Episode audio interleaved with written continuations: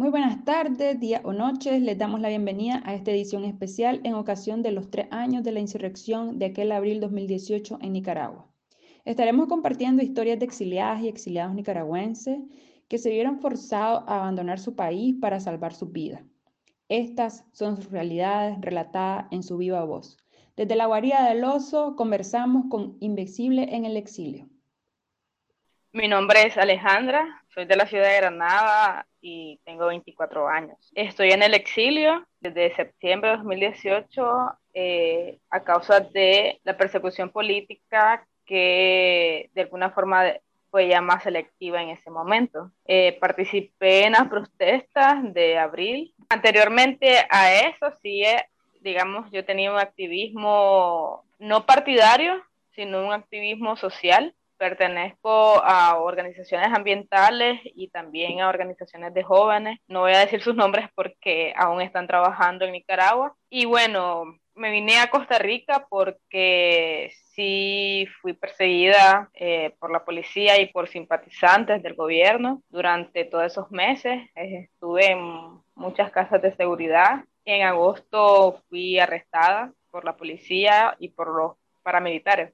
Entonces, Después de eso me fui a otro lugar más rural, donde no tenía, digamos, contacto con personas. Y después tomé la decisión de venirme a Costa Rica. Fue una decisión muy difícil porque yo no quería venirme, yo no quería dejar Nicaragua pero me tocó, porque ya no era sostenible mantenerme en las casas de seguridad y también emocionalmente, bueno, estaba bien y decidí alejarme de Nicaragua, de la ciudad, pero no del activismo. Vine acá en septiembre, vine que con unos ahorros ahí y me pude mantener con eso por dos meses eran casi 600 dólares y aquí pues habría que pagar comida, lugar donde estar, transporte para buscar trabajo diario. Y no fue fácil, pues eh, me encontré algunas personas que ya conocía en Nicaragua, coordinaban de,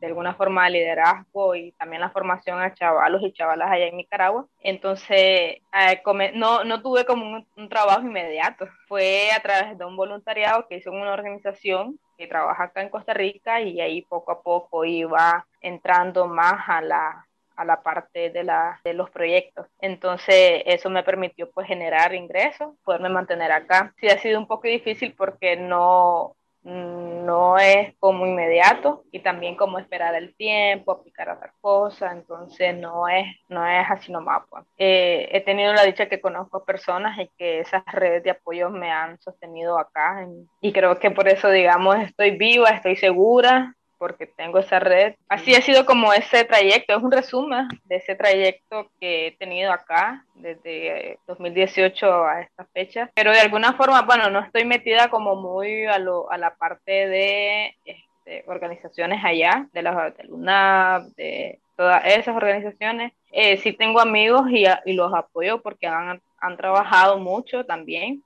yo me he alejado y me he dedicado más al trabajo comunitario, desde acá como en Nicaragua también. Entonces, ya en la parte como, como organizativa, política y todo, pues me alejé un poco. Gracias, Alejandra. Bueno, me voy a presentar porque no me ha presentado.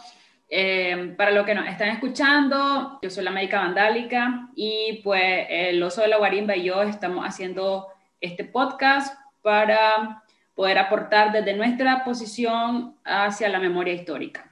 Hoy tenemos a Alejandra conmigo, eh, estamos, vamos a compartir esta plática y vamos a tratar de hablar no desde lo, desde lo académico o desde esa presión que hay en las entrevistas y eso, sino como un par de chavalas que estamos compartiendo desde el exilio nuestros sentires, pues, y empezar a construir también nuestras propias memorias que al final se van hilando. Te entiendo, entiendo lo que, lo que es el exilio y, creo que no sé si es más duro estar tan cerca y a la vez tan lejos de Nicaragua, porque yo estoy a miles de kilómetros y sé que, ala, pues, o sea, tenemos siete horas de diferencia, hay un montón de cosas que me separan, pero no sé cómo me sentiría si estuviera allá, la verdad. Y te, te, abrazo fuerte porque sé que no es fácil todo esto. Te quiero hacer una pregunta. Eh, ¿Qué significa abril para vos ahora?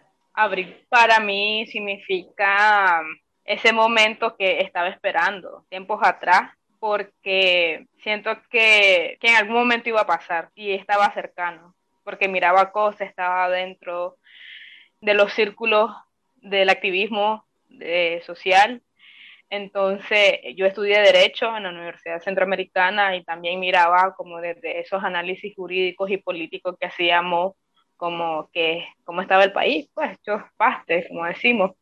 Entonces, abril para mí significó como esa, esa conformidad que teníamos al ver más de cerca las cosas que estaba pasando con el régimen y con la ciudadanía. Entonces, significa como esa mirada profunda. ¿Y hoy ¿Qué significa para vos abril? Hoy significa como ese momento tampoco eh, en el hecho de, a ver, no me quiero ir muy, largo porque si hay cosas, digamos, que no, no debieron pasar, pero para mí significa todavía como esa esperanza, de cambio, de esa esperanza de transformación social, pero no a lo macro, sino desde la necesidad de, del cambio personal, familiar y de país. Para mí abril significa como ese nuevo inicio de vida para muchas personas. Creo que abril también eh, vendría ahora a ser como nuestro, vendría siendo también como, como nuestro recambio, como nuestro ciclo, como, como un ciclo que, que, que, que va rompiéndose y, y, viene a cambiar, como algo que están haciendo tal vez, ¿no? Sé que todos lo vemos desde las diferentes perspectivas, pues, pero es muy lindo tu punto, la esperanza, que no, no, no todo está perdido. Pero lo tengo desde esos dos puntos, tanto de la esperanza como la decepción también, porque entre años que han volado, también siento que nos hace falta trabajar mucho. Y para mí fue una mirada no hacia afuera, sino hacia adentro, porque te digo, ahora abril para mí sí significa esa transformación y una esperanza del cambio personal hacia lo social, porque nunca lo miré como esa oportunidad que ahora tenemos muchas personas, tanto dentro como fuera de Nicaragua, del hecho de reinventarse, de cuestionarse, porque yo te digo una cosa, si no hubiese pasado 2018, eh, quizás no, me eh, no estuviese este momento de oportunidad de cambio personal, desde lo psicosocial, desde lo individual. Veo la parte positiva que me ha dejado Abril ahora, que junto a muchas amigas y, la construcción de esa red de apoyo que he tenido tanto afuera como adentro, que me han permitido ampliar mi mirada hacia Nicaragua y no romantizar muchas cuestiones que la revolución, que el cambio a través de las elecciones, que el liderazgo mesiánico, o sea, no, sino Abril nos permitió ver una mirada más profunda hacia Nicaragua, que todavía hace falta hacerla, todavía no, no termina, o sea, hay que seguirla haciendo.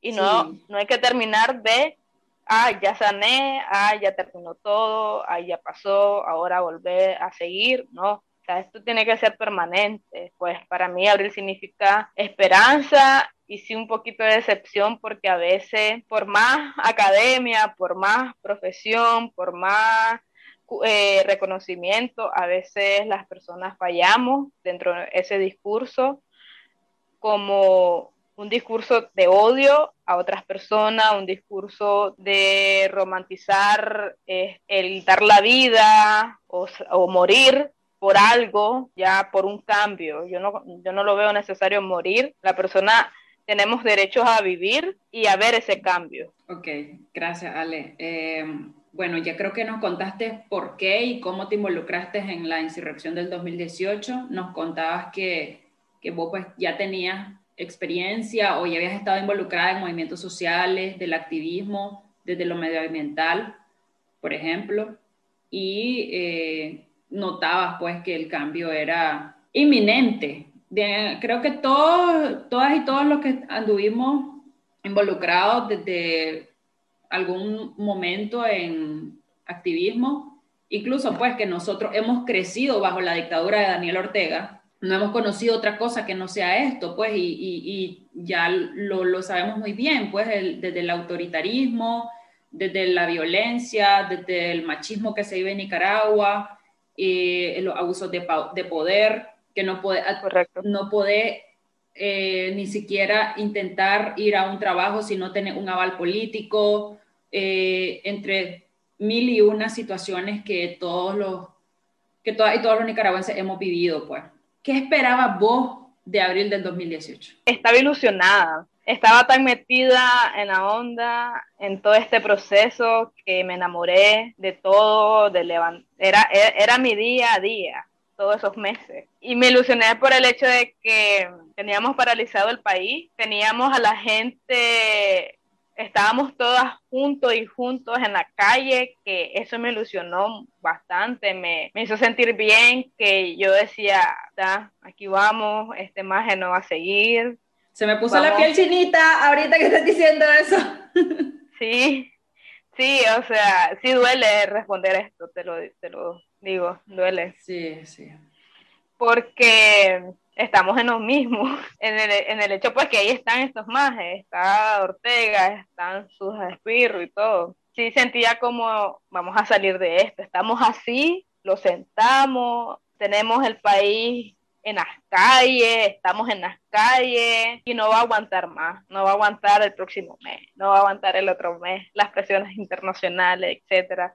Entonces, este, pues tenía esa esperanza de que el gobierno, que la dictadura, digamos, eh, terminara. Estaba ilusionada con eso y estaba ilusionada como de construir, ser parte de esa construcción de un nuevo camino donde seamos parte de todos, pues campesinos, mujeres, jóvenes, comunidades indígenas, trabajadores, etcétera, etcétera, yo tenía esa ilusión, ese, esa ilusión como joven nicaragüense, como mujer nicaragüense, de que tomáramos el país y buscáramos otra forma de gobernarnos, otra forma de, de llevar nuestro futuro, nuestro presente. Entonces, estaba ilusionada, estaba muy ilusionada por el cambio y por la espera de que esta dictadura terminara una vez por todas, pero eh, también me dejó eso, me dejó como decepción también en el hecho de que seguimos en los mismos y a veces no avanzamos por cuestiones personales porque no tenemos un cambio y un desarrollo personal, las y los nicaragüenses, porque hemos tenido esa cultura de impunidad y de silencio que no nos permite avanzar y cambiar desde lo interior hacia lo exterior. Entonces, si yo como persona no cambio mis hábitos que no contribuyen a mi persona, no voy a, demostrar, no voy a hacer nada por un cambio de país. Entonces, creo que el principal muro es eso, la parte personal de cada uno y cada una de los nicaragüenses. No, genial tu reflexión, Alejandra. La verdad que Creo que esto lo, ahora lo escuchamos más, esto de, de, que el cambio empieza por una y por uno mismo. Y, y suena hasta trillado, pues, y, y, un poco cliché, pero la verdad que es súper cierto, pues eh, yo siento que comparto tu sentir. Muchas veces, por ejemplo, yo me enojaba cuando la gente botaba la basura por la ventana del bus. Recuerdo que una vez una señora me regañó porque yo le dije, deme la bolsita, la voy a guardar. Y me regañó. Entonces, desde esos pequeños ejemplos nos damos cuenta que la construcción de una mejor sociedad empieza siendo un mejor ciudadano. O sea, yo no, no, no quiero tener las calles sucias, no quiero que se inunde como se inunda todos los inviernos con un poquito de lluvia, pero ¿qué estoy haciendo por el cambio? Es verdad que tenemos la corrupción, tenemos lo que ya todos sabemos desde la dictadura y, desde los desgobiernos que han habido, pero también nosotros que estamos haciendo, nos hemos acomodado a, a esas situaciones, hemos aprendido a sobrevivir en medio de esas situaciones. Sí, o sea, tantas cosas. La violencia es una, la violencia eh, intrafamiliar, la violencia en las calles, y la violencia estructural. Tantas cosas que no nos permiten a la hora que, ok, vamos a quitar a la dictadura, pero vamos a repetir muchos hábitos, muchas cosas que, sí, ya quitamos a personas, pero al final esa dictadura de violencia, esa dictadura de, de odio hacia las personas, hacia las mujeres, no nos va a permitir hacer un cambio. O sea, el cambio está en cuestionarnos y mirarnos desde lo, como te decía, desde el interior hacia el exterior. Cuesta, a mí, me, a mí yo llevo dos años ya trabajándome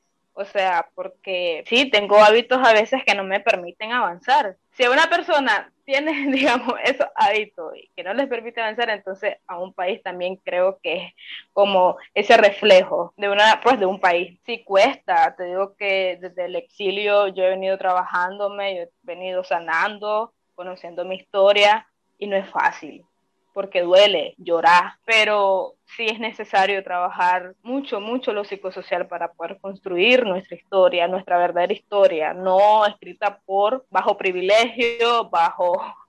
Eh, o sea, que nuestra historia la, la construyamos cada uno, cada uno de nosotros, nuestra, lo personal, ¿ya? Y, y eso es lo colectivo. Una vez que eso se une, eso es lo colectivo, porque como dijiste anterior, eh, al inicio, cada quien tiene diferente forma de vivir, eh, cada quien tiene diferentes situaciones por las que pasa y a veces no es justo como visibilizar tantas situaciones que los nicaragüenses y las nicaragüenses pasamos, pues, tanto afuera como adentro del país. Sí, súper, súper cierto.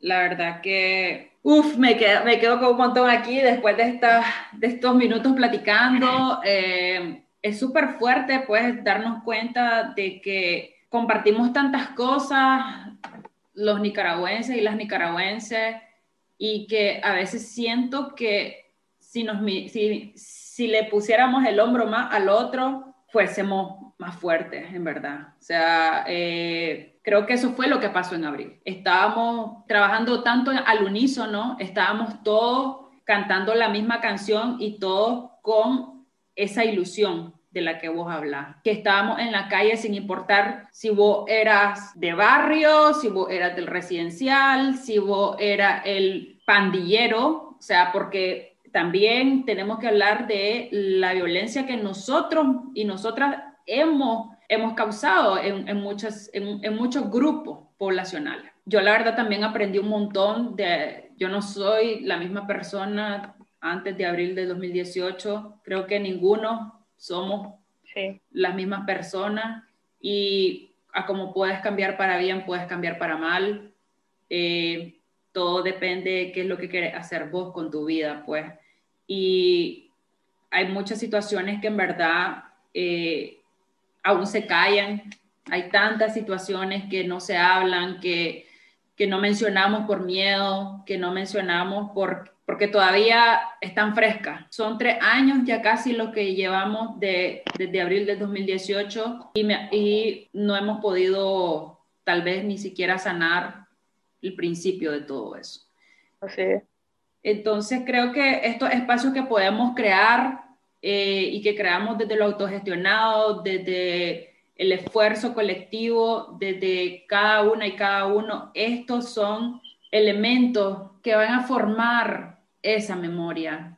Es la memoria que queremos, porque no, es la, no queremos leer en los libros lo que en ese momento cualquiera quiera poner, porque desgraciadamente estamos acostumbrados a que el que tiene el poder es el que escribe el discurso. Y yo creo, la verdad, que desde ahí tenemos que empezar a romper, a, a cambiar, a desconstruir, a desaprender desde estos, estos pequeños pasitos que damos día a día algo súper importante. Y este, y este podcast, quien lo escuche, es la verdad, muchas gracias por, por escucharnos, muchas gracias a Alejandra eh, por participar, por darnos de su tiempo.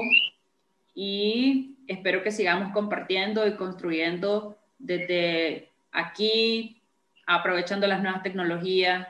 Y que no importa de dónde, de dónde estemos, creo que muchos y muchas queremos lo mismo. Y, y muchas y, muchas y muchos también estamos intentando hacer desde nuestra posibilidad algo por cambiar esto que conocemos. Si te querés decir algo más, Alejandra, te dejo el espacio. Claro, no todos tenemos los mismos recursos, no todos tenemos las mismas redes de apoyo, entonces por esa parte sí, a veces me cuestiono hasta los privilegios que tengo del hecho de participar en un proceso de sanación, por ejemplo. que, y ver también, o sea, cerca a mis familiares, por ejemplo, mis hermanos que todavía no pasan por ese proceso que de alguna forma intento platicar con ellos, pero se requiere de especialización en esto porque no es fácil, o sea, no es fácil eh, como el hecho de, de, tener todas esas herramientas y toda esa preparación para trabajar con grupos. Sí, yo insisto como de trabajar, ¿no? Trabajarnos a lo interno, escribir nuestra historia, si se puede. Eh, ahora, ¿qué te digo? Me siento como satisfecha en el hecho que tenemos muchos recursos para poder ver la historia de nuestro país, la historia de Centroamérica. Es ahora esto, estas alternativas, ¿verdad? Como, como son los podcasts, los videos, los documentales que tenemos en internet, eh, que también me cuestiono, porque te lo digo, no todo el mundo tiene el acceso a esto.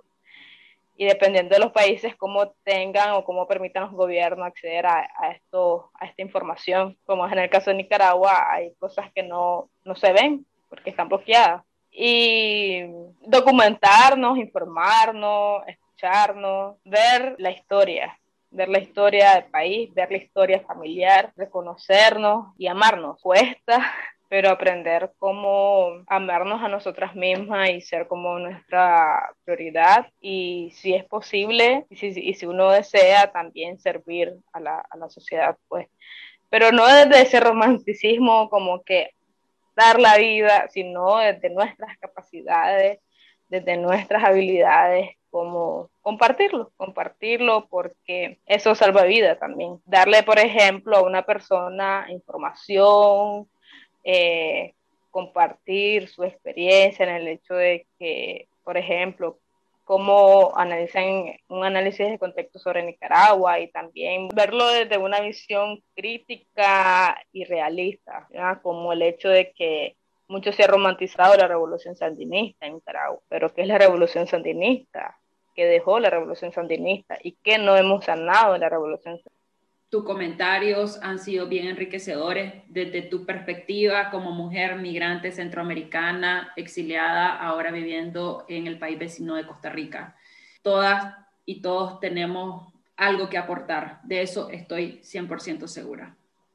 Y lo estamos haciendo, lo estamos haciendo, que no nos digan que no, que no nos digan que, que no nos digan que no vale la pena, porque yo siento que eso sí sería lo peor. Aquí, aquí estamos ah, y seguimos, vamos a sanar, vamos a desconstruir, vamos a construir, pero no podemos construir lo nuevo sobre lo viejo. Correcto. Entonces. Totalmente de acuerdo. Entonces, aquí vamos y. Ok, gracias, de verdad. a vos por tu por este espacio. Sí, sí, tranquila, siempre a la orden. Ok, genial. Muchas gracias a todas y todos por acompañarnos en esta edición especial en la otra lucha, la lucha por mantener viva la memoria histórica. Es un placer poder seguir aportando desde nuestras posibilidades. Recuerden que pueden encontrar este y otros podcasts en arroba la guarida del oso podcast en Instagram y Facebook y arroba la guarida pod en Twitter. Un abrazo fuerte, humanidad, les quiero un montón, besos y viva Nicaragua libre.